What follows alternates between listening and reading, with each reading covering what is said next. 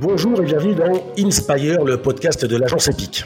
Chaque mois, je vous emmène à la rencontre de celles et ceux qui vivent leur passion pour trouver des solutions dans un monde en perpétuel mouvement.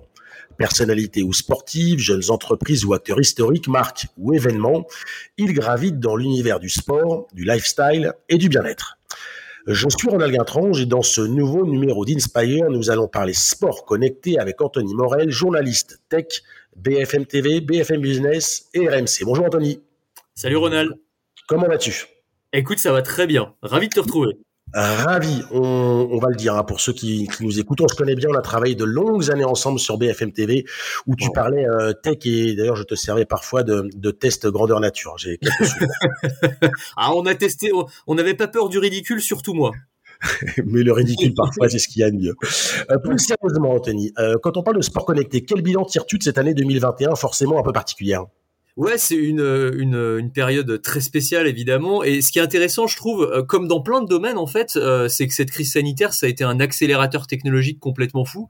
Euh, on l'a vu avec l'avènement du télétravail, par exemple, dans le monde professionnel. On l'a vu avec les consultations en ligne pour la médecine. On l'a vu même dans les paiements. On a des paiements sans contact beaucoup plus qu'avant parce qu'on peut plus toucher des, appareils, des terminaux de, paiement avec ses doigts.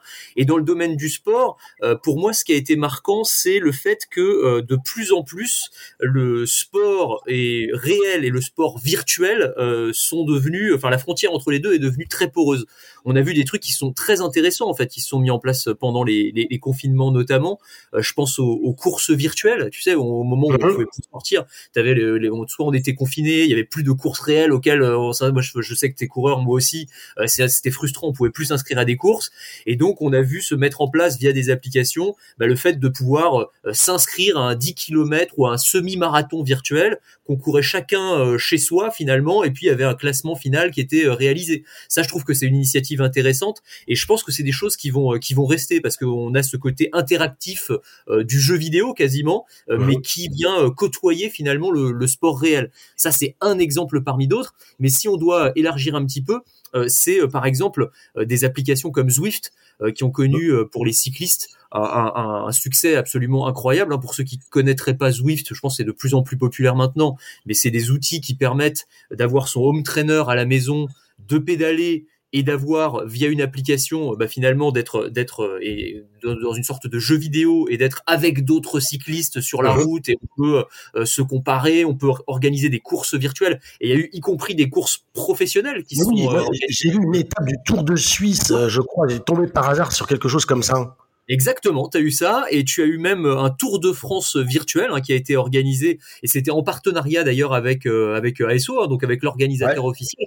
Donc c'est allé très très loin et ça aussi c'est des choses qui vont clairement se se développer, qui sont amenées, je pense moi, à se poursuivre dans les années qui viennent parce qu'il y a une vraie envie pour ça. Enfin moi je connais des amis cyclistes qui sont complètement accros à Zwift. C'est-à-dire maintenant ils font presque plus de Zwift que de sorties à l'extérieur parce que tu as ce côté jeu vidéo où tu vas te te comparer en temps réel aux autres, etc. Bon puis en hiver, c'est toujours sympa de d'être de pouvoir pédaler depuis chez soi et de pas avoir à sortir. Mais c'est vrai que le home trainer, euh, tu vois, c'est un, je veux dire, ça change quand même du bon vieux vélo d'appartement là où tu es en train de pédaler euh, au mieux devant ta télé, au pire devant un mur. Là, tu as quand même un côté interactif qui est absolument génial. Donc ça, je pense que c'est un truc qui va qui va continuer à se développer. Et puis si on regarde y compris euh, dans le monde des sportifs professionnels. Moi, il y a une expérimentation que j'ai trouvée hyper intéressante. C'était dans le monde de la de la Formule 1 tu sais, où ils ont organisé des, des grands prix virtuels au moment où il y avait les confinements. Et en fait, tu as eu, euh, en passant par des plateformes comme Twitch, où les joueurs, tu sais, c'est des plateformes qui sont très utilisées par les gamers pour diffuser leurs parties, etc.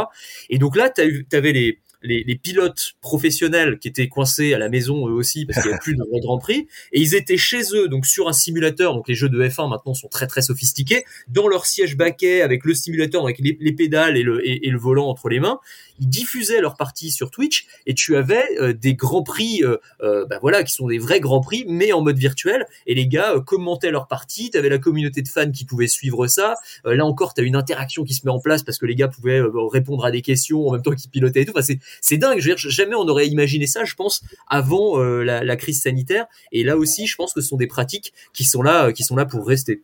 Ouais, et puis ce qui est marrant, c'est que j'ai testé il y a quelques quelques mois pour l'ouverture à un endroit qui s'appelle e-spot à Paris, euh, rue de Rivoli. Ah oui, c'est génial. Euh, ouais. et, euh, et, en fait, et moi qui suis pas du tout, c'est pas du tout mon univers, mais tu vois, par exemple, notamment les jeux de voiture, tu as vraiment aujourd'hui complètement l'impression d'être dedans, quoi, d'être vraiment un pilote. Et c'est vrai que par rapport à l'époque où je faisais du vélo et où je m'entraînais sur home trainer dans le sous-sol de chez mes parents, aujourd'hui dans ton salon, il y a rien de glauque. Tu peux être analyse tes performances en direct. Tu vois aussi, tu as ton écran télé où tu peux voir la progression des, des, des autres concurrents et tout. C'est on n'est plus du tout dans, la, dans, dans, dans, le même univers. Quoi. C'est vraiment devenu hyper ludique et en même temps hyper efficace. Quoi.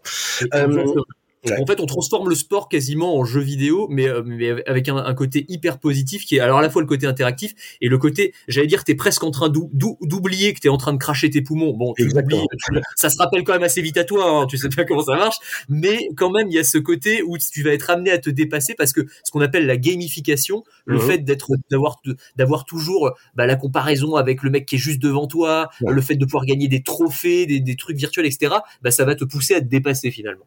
Tu totalement raison. Euh, J'imagine que ça s'est rendu possible euh, par le recours et l'amélioration de ce qu'on appelle l'intelligence artificielle, à tel point d'ailleurs que les, les pros, euh, les organisations sportives pros s'en servent de plus en plus.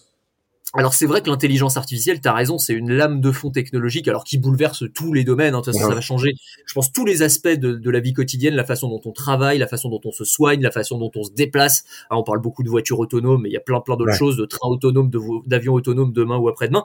Mais effectivement, dans le domaine du sport, c'est hyper intéressant parce que de plus en plus, bah, les clubs de foot, par exemple, les clubs professionnels, ouais. s'intéressent beaucoup à ces outils, euh, à ces outils algorithmiques euh, qui vont permettre, idéalement, euh, bah, d'aider les entraîneurs à prendre la bonne décision. Tu sais que Liverpool, par exemple, euh, s'est allié avec Google, ouais. euh, avec DeepMind, qui est la filiale intelligence artificielle de Google, pour mettre au point des outils qui vont venir aider l'entraîneur à prendre la meilleure décision. En gros, on va nourrir la machine, parce que c'est ça le principe de l'intelligence artificielle, mmh. de ce qu'on appelle le machine learning, avec des tonnes et des tonnes et des tonnes de données sur euh, les performances passées de Liverpool, sur ce qui se passe quand tel joueur est en telle position ouais. face à telle équipe, etc. Enfin, des trucs, si tu veux, l'entraîneur humain, il peut être absolument brillant, mais il ne pourra pas avoir la capacité d'analyse d'une machine parce qu'il va pas pouvoir avaler des centaines de millions de points de données. C'est impossible. La machine, elle, elle peut faire ça et elle peut détecter des, des motifs, ce qu'on appelle des patterns en anglais, -huh. sur euh, alors par exemple, je crois qu'ils ont fait avaler à la machine euh, tous les pénalties tirés pendant la Champions League et ils se sont rendus compte, alors euh, que je dise pas de bêtises, que le plus souvent les attaquants tiraient, alors je sais plus si c'est en bas à gauche oh, ou en bas à droite. J'aurais dit en bas à droite, quoi. Enfin, bah voilà, en, bas à droite du gardien, en bas à droite, donc en bas à gauche, mais sur la droite du gardien, ouais, croisé. Voilà, mais ça c'est ton côté intelligence artificielle, t'avais deviné, t'avais t'avais t'avais t'avais anticipé le truc. non mais tu vois, tu c'est des informations comme ça qui vont être hyper intéressantes évidemment bah, pour l'entraîneur pour pouvoir ensuite euh, donner des conseils aux gardiens de but etc. C'est un exemple parmi d'autres. T'as le PSG aussi qui ouais. s'est lié avec l'école polytechnique par exemple pour euh, essayer de de trouver un un, comment, un Mbappé des algorithmes, on pourrait appeler ça comme ça. D'accord. Il y, a, il y a plein d'expérimentations qui sont en train d'être mises en place, et c'est aussi parce que de plus en plus les sportifs professionnels à haut niveau, euh, on peut récupérer plein de données sur eux, c'est-à-dire qu'ils sont équipés notamment à l'entraînement de plein de capteurs électroniques hein, qui vont analyser euh, leur moindre, leur rythme cardiaque, mmh. euh, le, le, leur point d'accélération, etc. Et le but c'est à la fois d'améliorer les performances de l'équipe et aussi d'éviter les blessures, c'est-à-dire de Bien pousser sûr. les joueurs jusqu'à l'extrême limite, mais sans franchir la ligne qui va faire qu'ils risquent de se blesser avec euh, tous les enjeux que ça peut représenter pour un club évidemment. Ça peut notamment être important au niveau alors, musculaire évidemment, mais au niveau cardiaque, on, on se souvient de ce qui s'était passé pendant l'Euro avec euh, avec Eriksen et c'est vrai que l'analyse de ces datas, ça peut ça peut éviter d'avoir une fatigue euh, trop intense avec le risque de blessure ou d'accident cardiovasculaire. Euh, ça c'est le côté pro, côté spectateur. comment ça se passe? On parle beaucoup du, du métaverse. Qu'est-ce que c'est et ah. qu'est-ce que ça peut donner en termes de conséquences? Ouais, alors ça c'est si on se projette d'ici quelques années, moi je pense que ça va ça va arriver, mais là c'est pas dans les on va se projeter, c'est pas dans les trois mois qui viennent, c'est juste pour ça. Mais c'est vrai que métaverse, c'est un mot que que vous allez entendre de plus en plus, que vous avez probablement déjà entendu, parce que là on en a beaucoup parlé dans les médias depuis la rentrée. C'est euh, un terme. Alors méta, euh, c'est c'est le, le au-delà en grec ancien, mmh. ancien vers c'est l'univers. Et en gros, c'est l'idée de créer, et c'est notamment l'ambition de Facebook et de grands d'autres grands groupes technologiques de créer un univers. pour ça à tel point ils ont ils ont changé de nom justement pour ça donc ça prouve l'importance exactement. Et absolument maintenant Facebook s'appelle Meta hein, et en fait le terme vient à la base de livres de science-fiction qui sont sortis dans les années 90 et en gros l'idée c'est d'avoir un univers virtuel où on pourrait vivre une deuxième vie parallèle. C'est en gros tu tu chausses un, casque de réalité virtuelle. J'en avais apporté un certain nombre quand euh, on était ensemble à l'antenne on les avait testés Hein, voilà, bon, t'as jamais l'air très malin avec ce truc-là, mais enfin, c'est pas grave à la limite, hein, faut assumer. Et donc tu mets ça sur la tête et tu vas te retrouver projeté dans un monde, mais où tu vas pouvoir euh, comment dire, vivre une, une, deuxième vie parallèle, c'est-à-dire tu vas pouvoir rencontrer des gens, tu vas pouvoir travailler, il y aura des espaces de travail, et tu vas pouvoir aussi te divertir. Donc voir un, un, film, par exemple, au cinéma avec tes amis, mais vous êtes tous ensemble avec vos casques sur la tête, et vous voyez comme si vous étiez au cinéma. Et évidemment, on peut imaginer que ce soit la même chose pour euh, un stade de foot, enfin un stade de foot, un stade de rugby, un, stade, un stade ou une, une compétition sportive au sens large. C'est-à-dire qu'avec le casque sur la tête, tu tournes ta tête à droite et à gauche, tu as d'autres spectateurs, tu es vraiment dans l'arène. Euh, devant toi, bah, tu as le match euh, qui est diffusé tel qu'il serait diffusé à la télé, mais peut-être encore plus immersif parce que avec des nouveaux types de caméras, tu vas pouvoir voir euh, bah, par les yeux de ton sportif euh, préféré. Par exemple, on peut imaginer que tu mhm. puisses voir par, par exemple une action par les yeux d'un par les yeux de l'attaquant. Donc il y a un côté complètement immersif qui va se mettre en place. il y a vraiment ce, ce, côté, voilà, c'est le mot clé, je pense, c'est le, le, fait d'être téléporté dans un dans un univers virtuel qui va renforcer ce sentiment de euh, d'immersion à l'intérieur euh, à l'intérieur de j'allais dire du jeu parce que là encore il y a un côté jeu vidéo mais à l'intérieur du sport. Et alors ça c'est alors c'est la réalité virtuelle. Et l'autre aspect de ça c'est la réalité augmentée. Peut-être mhm. réexpliquer très rapidement. Réalité virtuelle c'est le, gros casque qui te va qui va te où tu vois plus rien mais tu es, téléporté dans un monde imaginaire d'accord? Et réalité augmentée c'est les lunettes ou les casques tu sais comme les Google Glass où tu vois à travers c'est des lunettes normales et tu des informations. Exactement, voilà, tu as des informations en plus dans ton champ de vision. Et là aussi, ça va être intéressant parce qu'on va pouvoir se servir. Alors d'ailleurs, pas forcément de lunettes, hein, même avec ton smartphone, tu vois, tu pointes ton smartphone par exemple sur euh, le match, es, tu es au stade, tu as ton téléphone en mode euh, portrait et tu vas pouvoir euh, voir des informations contextuelles qui vont s'afficher. Tu tu regardes, tu pointes ton téléphone sur un joueur, tu vas avoir toutes ces statistiques de match qui s'affichent sur ton écran. tu vas pouvoir voir, je sais pas, tu as un match de basket, des animations spéciales où le, où le où ton athlète préféré va se transformer en, en, super Saiyan de Dragon Ball euh, et, le panier va s'enflammer. Enfin, tu vois, tu peux imaginer plein de choses en fait. Hein, tu vois ce que je veux dire. Donc là encore, immersion totale, quoi. Euh, tout ça, Monsieur Morel, c'est très intéressant, mais moi je trouve ça insuffisant. Et pour me donner envie, ah. j'ai envie de, de, de, de, ressentir les choses. Et ça, ça, ça a un nom. Euh, ah c'est la technologie haptique, ça a un nom, et c'est assez, euh, c'est assez incroyable. Et c'est encore l'étape supplémentaire. Exactement. Alors là, c'est vraiment si on se projette euh, à encore plus long terme, parce que ça va prendre vraiment du temps en termes de développement. J'ai eu l'occasion de tester ces technologies haptiques effectivement ou à retour est sur les balbutiements encore. On est sur les balbutiements. Exactement. On est vraiment au tout début. Et d'ailleurs, Facebook encore eux a présenté il y a quelques jours un gant haptique, un prototype de gant haptique. Et alors le principe, c'est tu mets ce gant et tu vas pouvoir ressentir physiquement la présence d'un objet virtuel. Donc tu imagines qu'à l'écran, encore une fois, tu as ton casque sur la tête ou même sur l'écran de ton ordinateur, tu vois par exemple euh, une balle euh, une balle de tennis, bon, mhm. et tu, tu tends la main et tu vas ressentir la présence de la balle euh, sous tes doigts. Tu vas ressentir euh, le côté caoutchouteux, mhm. pas trop pas trop dur non plus. Enfin voilà, tout, la structure même d'une balle de tennis. C'est assez fou. Alors c'est un exemple, hein, mais tu peux ressentir les, les touches d'un piano, par exemple. si tu serres la main virtuellement de quelqu'un, tu vas ressentir sa poignée de main. donc là aussi, tu vois, tu peux imaginer plein de choses. Et alors là, c'est un gant, mais tu as aussi des expérimentations sur des maillots, des t t-shirt haptique qui pourrait faire que par exemple euh, tu regardes un, match de rugby, il y a un énorme plaquage, tu vas ressentir le plaquage. C'est pas une bonne idée. non mais pas évidemment, tu comprends, c'est pas c'est pas aussi fort que qu'un vrai plaquage, mais tu vas ressentir on va dire un choc. Heureusement, ouais, heureusement. Surtout moi vu ma carrure, j'imagine le, le, plaquage si tu veux de France du stade français, c'est chaud quoi. Euh, mais euh, tu vas tu vas ressentir en tout cas un choc. Un peu, c'est un peu le principe finalement des, des manettes vibrantes qui existent sur les consoles de jeu depuis très longtemps, mais poussées à son extrême limite. Et là encore, le but ça va être de renforcer ce côté, cette immersion totale qu'on va avoir dans les années qui viennent quoi. Et ce sont deux technologies, euh, la, la, réalité virtuelle et la technologie haptique, ce sont deux technologies qui pourront se, se conjuguer et s'adapter au sport selon toi? Absolument, ouais, ouais. En tout cas, c'est c'est tout l'enjeu. Hein. Tu sais, quand euh, Facebook, je parle d'eux parce qu'ils ont ils sont assez pionniers sur ces mhm. technologies, etc. Mais vraiment, c'est pas les seuls. T'as aussi Microsoft travaille sur le sujet. Il y a plein de, de petites startups aussi, etc. Mais euh, ils imaginent vraiment un monde. Mais je veux dire, c'est presque flippant. C'est-à-dire, les applications dans le domaine du sport sont très ludiques, mhm. euh, mais ça va devoir nous poser euh, une question en tant que société. C'est-à-dire, je sais pas si tu te souviens le film Ready Player One de Steven Spielberg. C'était, en fait, c'est exactement ça. C'est-à-dire qu'en gros, tu aurais, enfin, le, le, monde euh, caricaturalement que nous promet Facebook, c'est un monde où tu aurais ta vie, j'allais dire un peu médiocre, voilà, où tu vas au boulot, etc. Puis tu rentres chez toi le soir, tu mets ton, ton casque sur la tête et tout à coup, tu te transformes en super-héros. Tu as une vie incroyable qui t'attend dans ce monde virtuel où tu peux euh, voir tes amis, euh, aller voir des compétitions de sport, jouer à des jeux, être une autre personnalité, etc.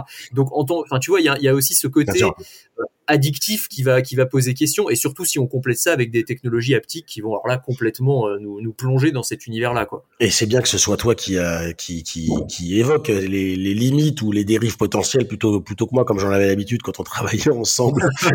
Parce que non, que c'est bien effectivement de, de, de voilà de, de s'intéresser à toutes ces technologies qui sont absolument géniales, mais aussi de de, de, de rester prudent et de, de voir ce que ça peut ce que ça peut donner. Tu parlais de euh, Google et de Microsoft, euh, ce qui me conduit à te poser cette question là-dessus sur ce marché, sur ces secteurs. Comment comment est Made in France? Comment on se positionne?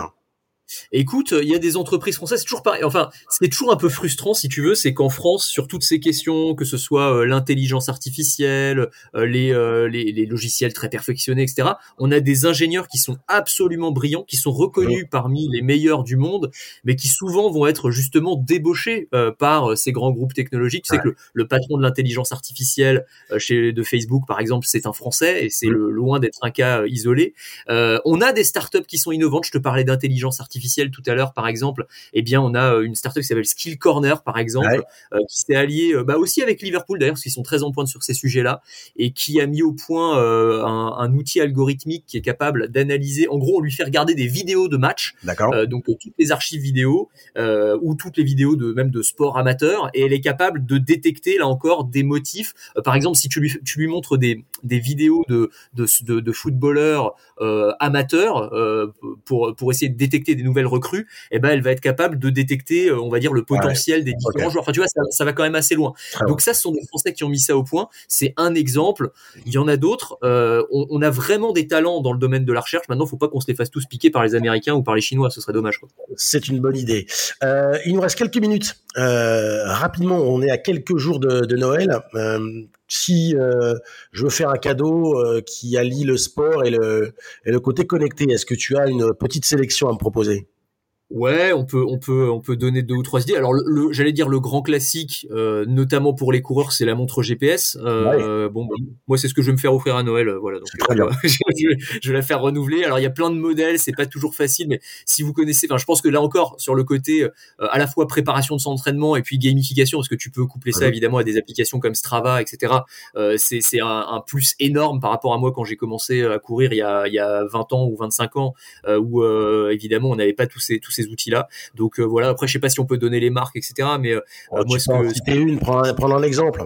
Ouais, écoute, moi, moi, celle que j'aime bien, enfin, celle où je trouve qu'il y a un bon rapport euh, qualité-prix, etc., c'est la Garmin euh, Forerunner 245 musique, qui est vraiment pas mal, parce qu'en plus, tu peux intégrer ta musique, donc t'as plus besoin de sortir avec le smartphone, tu peux avoir directement la musique via le, via la, via la montre. Et après, elle est pas, parce que t'as les montres qui montent jusqu'à 800 euros, celle-ci est quand même beaucoup moins chère, donc euh, c'est une bonne gamme, milieu de gamme, on va dire, en termes de prix, donc c'est pas mal. Euh, première idée cadeau, la deuxième, alors. Passé, tu vois, c'est chez TomTom, qui était très basique, très simple, à Garmin, qui est effectivement un peu plus, un peu plus, un peu plus compliqué, mais il y a pas mal de, il y a pas mal de bonnes marques de toute façon et l'idée c'est quand même de tester un peu pour s'y faire quoi. Pardon, je t'interromps. Deuxième idée. Non non, t'as raison, t'as raison. On peut citer Polar aussi. Il y a, plusieurs marques qui sont vraiment euh, vraiment intéressantes. Donc voilà, faites un petit comparo, mais euh, globalement il y a des trucs euh, vraiment pas mal. ouais, alors on parlait de réalité augmentée. C'est marrant. J'ai eu l'occasion de tester moi des lunettes et c'est une boîte française qui a mis ça au point aussi d'ailleurs, qui s'appelle Julbo.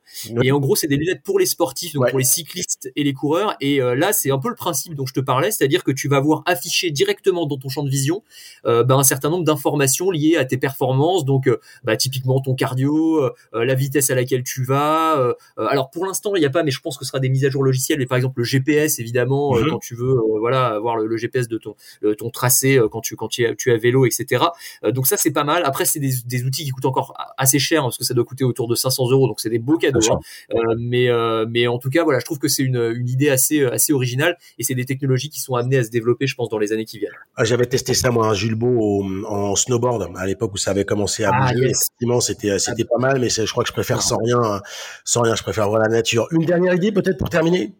Eh ben écoute, puisqu'on parlait de, de, neige et que je sais que toi tu es un, un, un mordu de, de, de ski, euh, bah, et je crois d'ailleurs que tu as testé ça, mais c'est le, le ski mojo. Ouais, euh, ski mojo, alors qui est, qui est, qui est assez marrant. Là aussi, c'est une innovation française, et c'est en fait un exosquelette euh, pour les skieurs, euh, c'est-à-dire un, un, outil comme une sorte de comment dire d'armure finalement qui va que, qui va venir s'arnacher à tes jambes et qui va venir soulager tes muscles pendant que tu skis. Et en gros, tu vas pouvoir skier beaucoup beaucoup plus longtemps sans te fatiguer et sans te, et sans te ruiner les genoux notamment. Alors je crois que toi tu as eu l'occasion de bien le tester donc j'ai essayé. Mieux à même que moi pour en parler d'ailleurs. Non, mais c'est comme tu dis, c'est, comme des tuteurs en fait. Tu as intérieur jambe, extérieur jambe, et en fait, ce sont des, euh, des, des, espèces de tendeurs qui renvoient ta force. Donc en fait, tu les mets en, en, mode normal ou en mode activé, et donc ça te permet effectivement de relâcher complètement euh, tout ce qui est euh, effort sur les quadriceps, donc les cuisses, les genoux.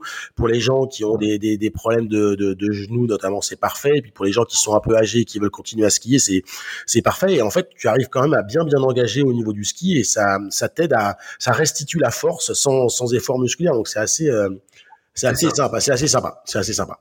C'est génial. Ouais. Encore une application des exosquelettes qui sont là aussi une révolution technologique, qui vont bien au-delà du sport, hein, dans le domaine médical, dans le domaine professionnel, hein, pour, euh, pour, éviter la pénibilité, etc. Et les, et les troubles musculo-squelettiques. Donc là aussi, petite révolution à venir. Merci beaucoup, Anthony.